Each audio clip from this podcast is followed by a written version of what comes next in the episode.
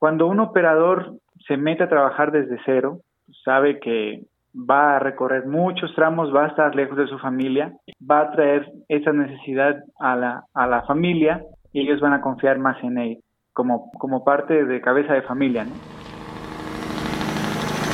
Transpodcast, el podcast de transporte.mx. Escucha cada semana entrevistas con los personajes más importantes del mundo del transporte y la logística. Ya comienza Transpodcast. ¿Qué tal amigos de Transpodcast, el podcast de transporte.mx? Mi nombre es Clemente Villalpando y como cada semana vamos a platicar sobre un tema interesante en el mundo del transporte, la logística y hoy vamos a platicar, yo creo que el tema que más nos importa a los transportistas, eh, cómo crear, cómo fomentar que hayan más operadores en México. Y para eso voy a platicar con Eric Vázquez del Centro de Entrenamiento en Autotransporte, el CECAT. Les voy a platicar más o menos qué es. Es una escuela de operadores, pero empiezan desde ceros. Y pues está muy interesante el tema, ¿eh? Eric, gracias por estar del otro lado de la línea. ¿Qué tal, Clemente? Muchas gracias a ti y a tus órdenes. A ver, primero platícame, platícame más o menos de dónde salió la idea de hacer este centro de entrenamiento para operadores. Cuéntame, tú estás en Querétaro, ¿verdad? Es correcto, nosotros estamos ubicados aquí en Querétaro. Mira, nosotros ya tenemos 23 años dedicándonos al transporte. Empezamos con una pequeña oficina en Tampico, Tamaulipas, para hacer el trámite de las licencias, bueno, la constancia del curso, y de ahí pues hemos agarrado terreno en el tema de autotransporte, pero más que nada enfocada a las licencias, ¿no? O sea, ustedes eh, empezaron capacitando porque, para un antecedente de los que no sepan, antes no existía, eh, no, no necesitabas que para que el refrendo funcionara hicieras un curso. Me acuerdo que esto fue más o menos... Sí, de unos tres a cinco días. Y, esto fue más o menos... Te voy a contar la historia que yo tengo aquí en el estado de Guanajuato. Nos juntamos muchos empresarios y nos dimos cuenta de que eh, venía esta nueva disposición de la Secretaría de Comunicaciones y Transportes que eh, necesitabas, bueno, validar o certificarte en un curso y generalmente los secatis, algo como, como tu, tu, casi casi como tu nombre, pero eran quienes salían al quite y muchas empresas, pues muy grandes, pudieron desarrollar sus propios centros de capacitación y los que no hacían sus, sus, poco, sus propios, este, institutos. Aquí se hizo uno que se llamaba el Infoapeg, el Instituto de Formación de Operadores del Estado de Guanajuato, y la verdad es que fue un fracaso, ¿no? No funcionó. Principalmente, a ver, y ahorita ya te dejo para que me digas bien cómo le hacías tú, porque era bien difícil bajar al operador tres días y ponerlo a capacitarse, que de por sí estaba pues, dejando de ganar lana y le estabas explicando cosas de manejo seguro, que pues obviamente él te decía, pues yo sé más, y, era complicadísimo. Y luego ya cambiaron esta certificación. Ustedes empezaron con eso. Sí, nosotros empezamos con el tema de la licencia, después nos fuimos agarrando terreno ahora con los aptos médicos para poder tramitar ya un sistema más integral y eh, en base a eso pues hemos abierto algunas sucursales dentro del país. Tenemos nosotros siete sucursales dentro de, México, estamos en, en la parte noroeste, en el norte, en el Bajío y en el sur son pues bastante estratégicas. Pero hasta el año pasado nos dimos cuenta de que debido a la pandemia que se tuvo por parte del COVID-19, eh, había mucha escasez de conductores profesionales tanto aquí en México como sabemos en Estados Unidos. Entonces nacemos de esta necesidad de poder cubrir la demanda de la escasez de conductores profesionales. El proyecto es que somos una escuela para operadores formamos conductores nuevos desde cero, pero también entrenamos a los conductores que ya tienen experiencia con diferentes cursos, desde la seguridad vial hasta el manejo técnico económico en base en los rendimientos del, del diésel y en las maniobras en los espacios reducidos. Oye, a ver, pero eh, vamos a entenderlo así.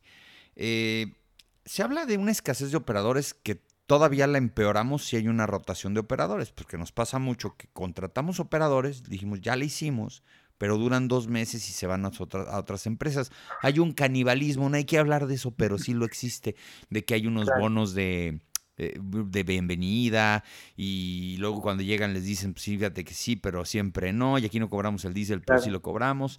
Yo creo que ahí es donde está la importancia de la capacitación, Erika. A ver, tú explícame eh, también ahorita tú estás más, más, involucrado que, yo ahorita, ¿cómo convencer a una persona que no está eh, vinculado al transporte, que no tiene un familiar ni nada, que es una buena decisión tomar un curso e irse a trabajar.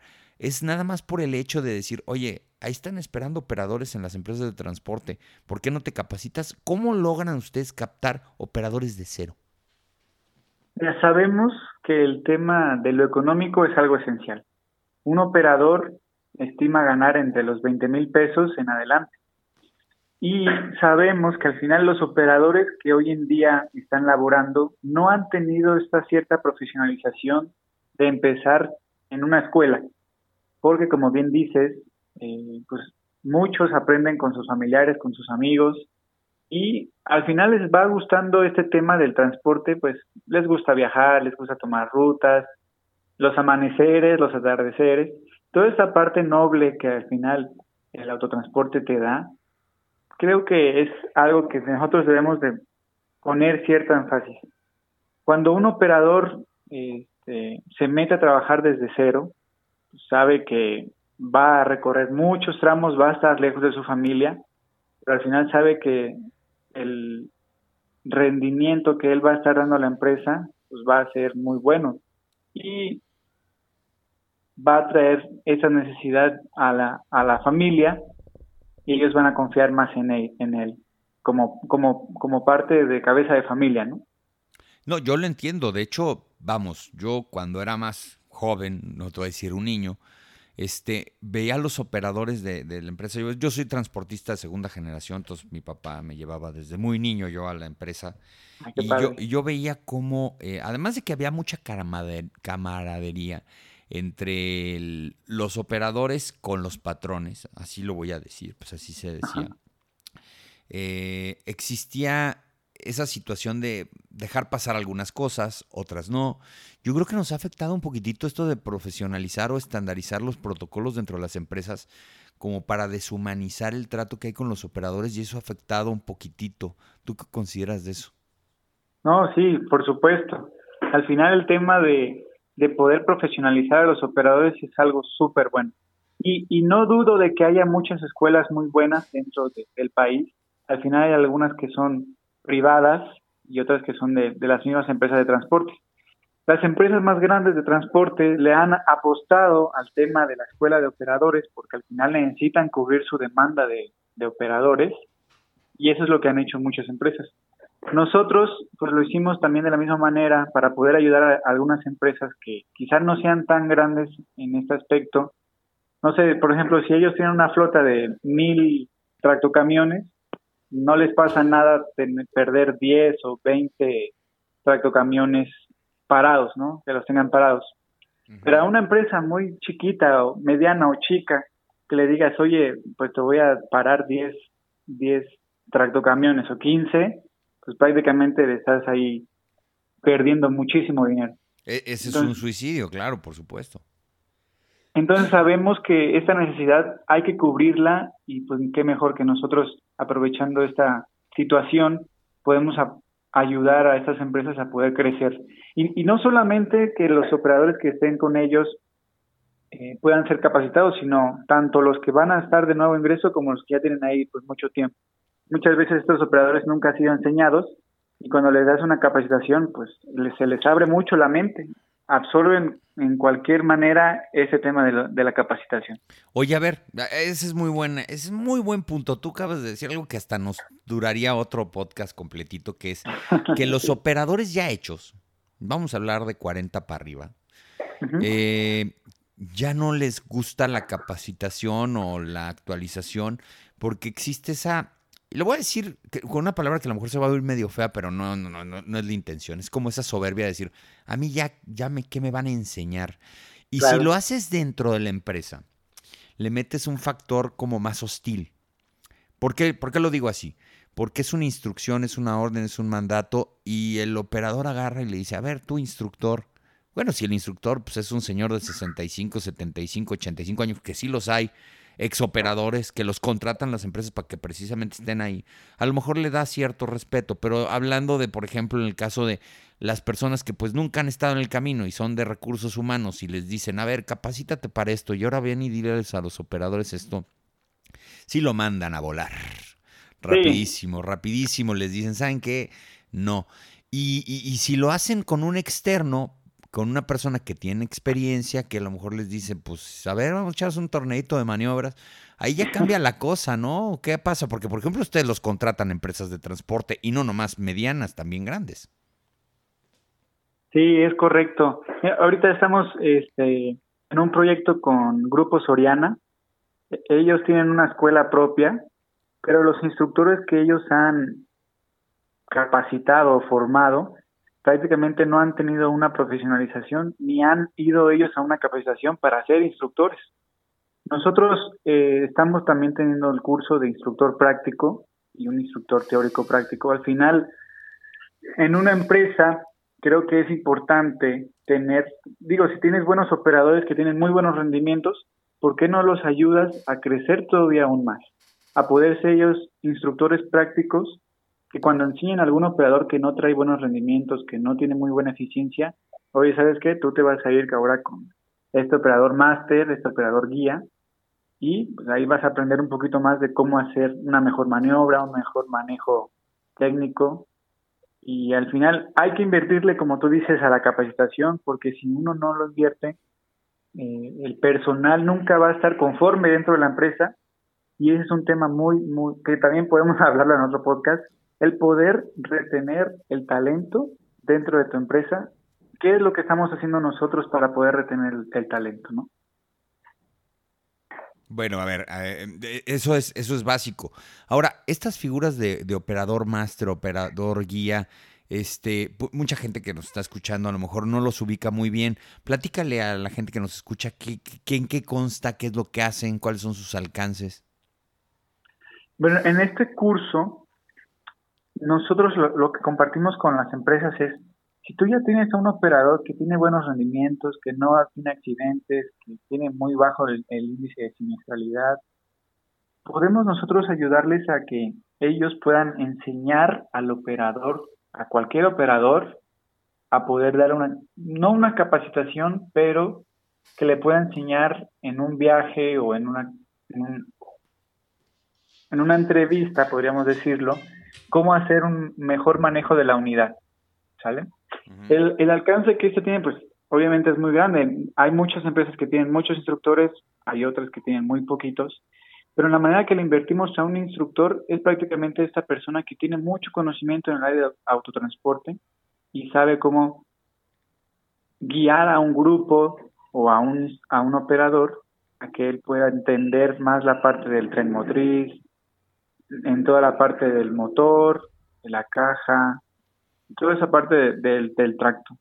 Es que eso es muy importante. A ver, platícanos más o menos, porque luego de repente pensamos que el operador, pues, únicamente maneja y se acabó. Eh, obviamente, eh, dentro de los módulos que ustedes hacen de formación de operadores nuevos, eh, ¿qué tanto es manejo? ¿Qué tanto es administración? ¿Qué tanto es mecánica? Eh, qué tanto es este, pues, atención al cliente, porque pues, a final de cuentas yo recuerdo que una vez Cuco Muñoz de Castores, bueno, el fundador, nos decía que los operadores eran administradores de negocio. O sea, es decir, como si tú tuvieras una sucursal de tu negocio y él es el director de esa sucursal y la administra, cobra. Bueno, claro, antes cobraban, antes hasta pagaban los gastos, antes hacían todo. El operador traía una bolsa llena de dinero y administraba la unidad. Ahora ya es un poco más difícil. Ahora, ¿qué pasa? ¿Qué pasa con esto, Eric? Este, ¿Qué módulos les están eh, a, los, a la introducción o qué tipos de, clases o de, etapas están pasando y disciplinas los operadores que quieren empezar a formarse? Mira, en el tema de los instructores, bueno, primero sabemos que el tema de los instructores es algo muy bueno, pero al final en los operadores también se puede enseñar este mismo tema. Principalmente vemos la parte de la educación vial, cómo es los señalamientos, la clasificación de los mismos señalamientos, cuáles son los señalamientos preventivos, restrictivos, etcétera. Vemos después un, módulo de manejo defensivo como puntos ciegos, eh, diferentes tipos de reglas como regla de oro, regla de los cuatro segundos, eh, la hora cero, hora gris, el rebase seguro y manejo en curvas. Después en otro módulo podemos ver la seguridad vial, como la seguridad activa y pasiva, los accidentes que se pueden tener, los tipos de accidentes y las consecuencias.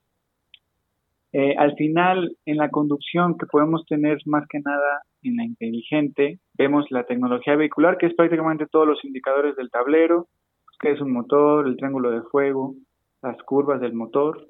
En otro módulo vemos el tren motriz, que es el sistema del motor, el sistema de frenado, prácticamente el tren motriz y la transmisión. Y en la conducción inteligente, ahí vemos más que nada el tema de los rendimientos, el diferencial, los factores que afectan el consumo de combustible, el encendido y el apagado del motor. Y también como un módulo extra que estamos dando nosotros es maniobras, que son maniobras de acople y desacople, maniobras de estacionamiento, lado izquierdo derecho, maniobras en zigzag. Y para el tema de los instructores, tenemos un bloque único que es una práctica roleplay, un método demostrativo, una técnica uno a uno, una conducción dirigida, una elaboración y llenado de checklist, la aplicación de la evaluación. Esto al final es una conducción libre que hacemos al mismo instructor para ver cómo él está manejando y al final vemos una práctica feedback y una evaluación final, ¿no? Oye, ¿y en todo este proceso cuánto tiempo te llevas? Dependiendo, si es un operador que, tiene muy poca experiencia a nada, nos estamos hablando de, de dos meses a dos meses y medio. Si es un instructor, normalmente hablamos unos 15 días, unas dos semanas. Si es un operador que ya tiene experiencia en unidades medias y quiere subir al tractocamión, estamos hablando dentro de un mes, un mes y medio, y esos son los que, los que tenemos. Y vamos, supongo que muchas empresas, ¿han de ser más los que llegan recomendados por empresas que los que llegan solos o cómo está esa, esa repartición? Fíjate que nos hemos acercado con algunas empresas, pero quieras o no, al final las empresas no sé si tienen miedo en cómo retener al talento porque no se han decidido en invertir a un operador una lana en la capacitación y que el operador diga, ¿sabes qué? Ya sé manejar, pues ya me voy. Ese es el, el, el tema que nosotros hemos a lo largo de este tiempo. Te lo resumo con lo que dice un buen amigo, te lo resumo con lo que dice un buen amigo Antonio José López, dice, te cuesta, eh, cuesta muchísimo capacitarlos, pero cuesta mucho más no capacitarlos, aunque se vayan. Claro. Sí. Aunque se vayan. Ahora, e, e, ese es un costo, es un riesgo que todos tenemos que, jugarnos, ¿no? Y yo creo que ya a toro, a toro pasado con todo lo que sucede y todo, no creo, no creo que el estar capacitando operadores sea algo que no te ayude hasta en otros sentidos. Es decir, los clientes ven que tienen un curso de capacitación, algunos hasta te los exigen. Oye, ¿cómo está la certificación de tus operadores? Hasta por un tema comercial es importante tener esto. Es correcto. No, y al final creemos que la capacitación ayuda mucho a muchas empresas a poder tener un nivel de prestigio mucho mejor y mucho más alto. Y pues dada la casualidad también, eh, las empresas se nos acercan, conocen nuestro método y hay muchas empresas que la apuestan, otras empresas que están todavía detenidas y lo están viendo, pero al final agradecemos que los operadores siempre son los que los más importantes dentro de una empresa, ¿no?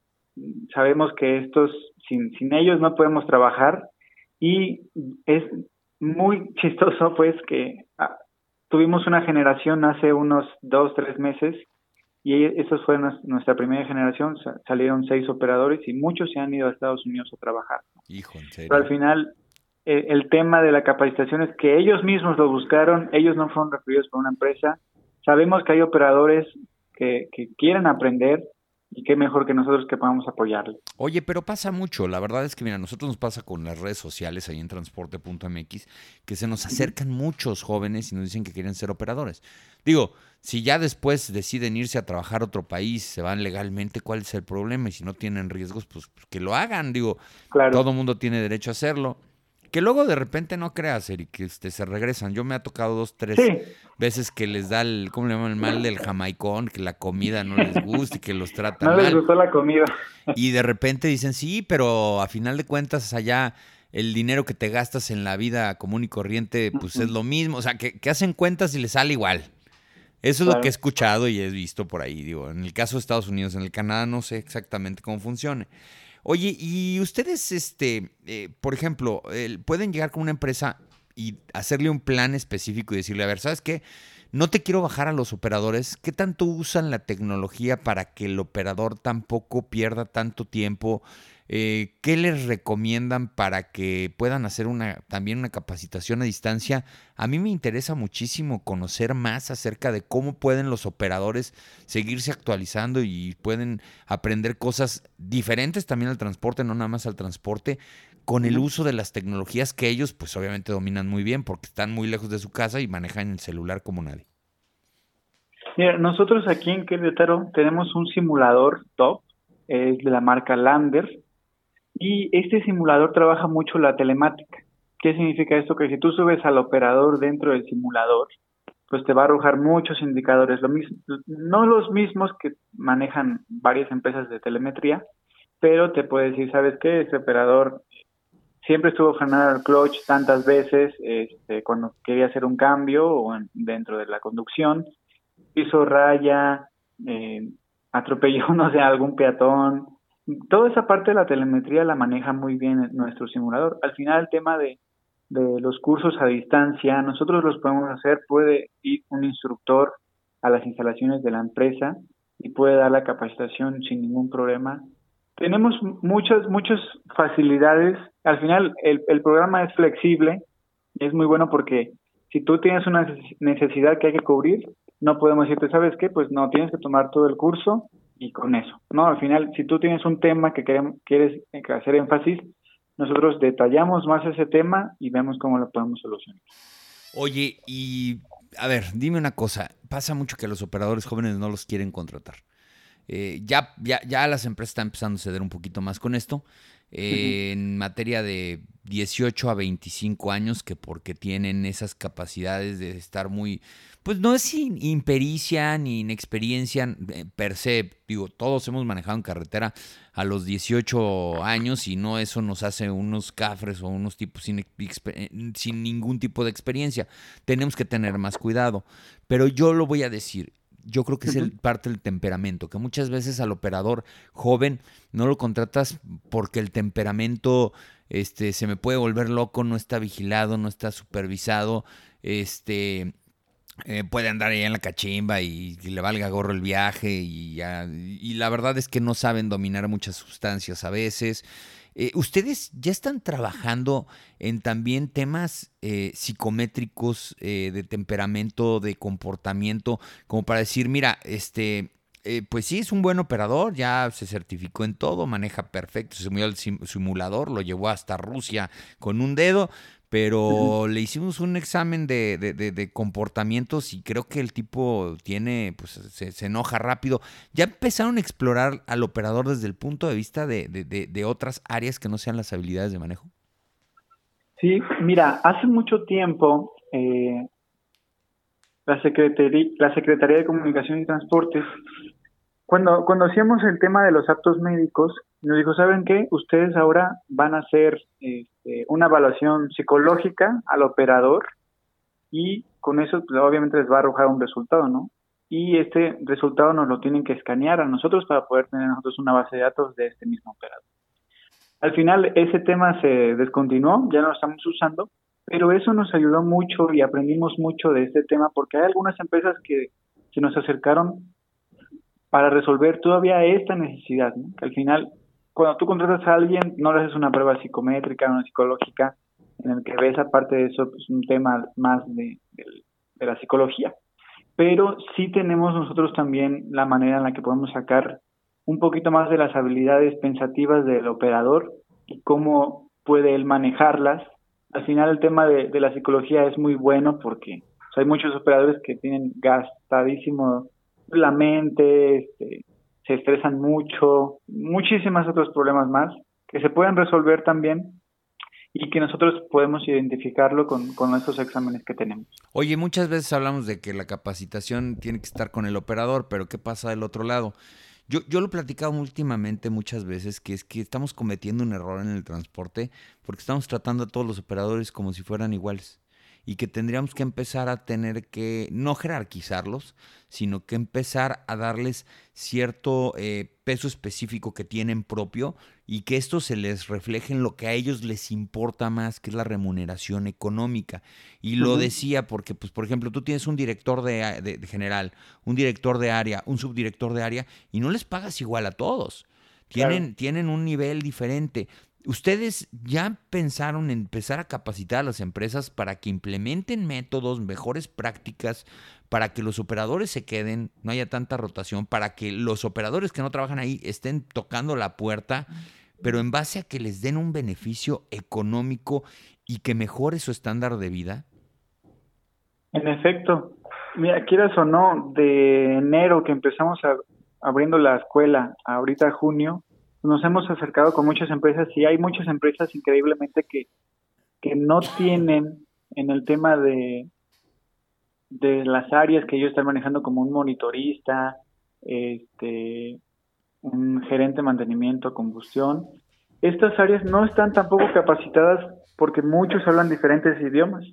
Por ejemplo, una persona, un operador puede venir con, con la gerente de diésel y dice, oye, pero tienes estos rendimientos. No, pues es que es diferente la carga que estoy teniendo cuando voy a cuando no estoy teniendo carga de regreso y, y, no se habla el mismo idioma, ¿no? Sabemos que también dentro de la misma empresa no hay capacitación al personal porque uno cree que ya lo sabe todo, pero sí también estamos trabajando con esos, esas capacitaciones. Y claro, al final, el operador, cada operador tiene una manera de ser diferente y hay que tratarlos también diferentes, obviamente alineándonos a, la cultura de la empresa, pero sí siempre hay que estar velando por, por el operador y cómo él puede mejorar tanto de la empresa como nosotros, ellos como operadores y nosotros como administrativos, ¿no? Siempre en todas las maneras se puede, se puede hacer algo. Oye, Eric, fíjate, nos pasó, nosotros acabamos de abrir una nueva plataforma que se llama transportistas.com, pero le vamos a cambiar el nombre a operadores.com. Este, Es una plataforma pues, para, para, para contactar operadores disponibles. En fin, eh, el tema no es platicar de qué se trata eso, pero te voy a decir por qué te lo estoy contando. Porque de repente nos marca el dueño de la empresa y nos dice, oye, yo necesito 20 operadores para dentro de dos meses. Necesito ya. Y lo que necesiten y esto y rollo. Y les dices, bueno, ahora tienes que eh, negociar o hablar con el Departamento de Recursos Humanos. Y se hablan con los operadores eh, y a la hora de que llegan al Departamento de Recursos Humanos, y no es todos, obviamente no voy a generalizar, son hostiles, ¿sí? Y les ponen peros en la coma, en esto, en lo otro. Y dices, caray, no hay, los tratas mal y luego les pones peros. ¿Qué pasa con eso? Sí, mira, yo creo que al final una empresa pues tiene que tener cierto prestigio, ¿no? Y si contratan a alguien que no, que para ellos no son lo suficientemente buenos, pues no lo van a contratar. Pero uno, viendo la necesidad, tiene que adaptarse, ¿no? A ese tipo de cambio y capacitarlo, ¿no? Quizá no, no hay muy, muy, muy buenos operadores este, circulando. Me refiero a que muchas empresas grandes ya los tienen y nosotros por no querer contratar a alguien que no tiene mucha experiencia, que le falla esto, que le falla aquello, ¿sabes qué? Pues mejor hasta ahí la dejamos. En vez de hacer esa acción, ¿por qué no los capacitamos? ¿Por qué no los ayudamos a mejorar como operadores? Porque muchos de ellos, como te dije al principio, ¿no? No tienen ninguna experiencia, no tienen ningún conocimiento por parte de alguien más profesional y pues aprenden a como pueden y, y, no creo que sea un tema que se tiene que dejar a la ligera. Al final, como empresa transportista y como un directivo, un, alguien que, que toma las acciones dentro de la empresa, tiene que adaptarse al cambio como todos los demás. Bueno, pues la moraleja es no hay de los que ya, ya están jalando, hay que formar operadores de ceros. Hay empresas que ya están con políticas de no eh, contratar operadores eh, que ya hayan tenido experiencia, sino crearlos todos, formarlos todos. Y el tiempo les dará la razón o a ver qué va a pasar. Yo considero que es una muy buena idea porque no, entonces no andas batallando acá en el chacaleo de me voy y vengo. Y también capacitar a tu, tu, tu, equipo de recursos humanos también te va a dar más éxito en la contratación de operadores. Luego de repente pensamos que el operador solo puede con todo.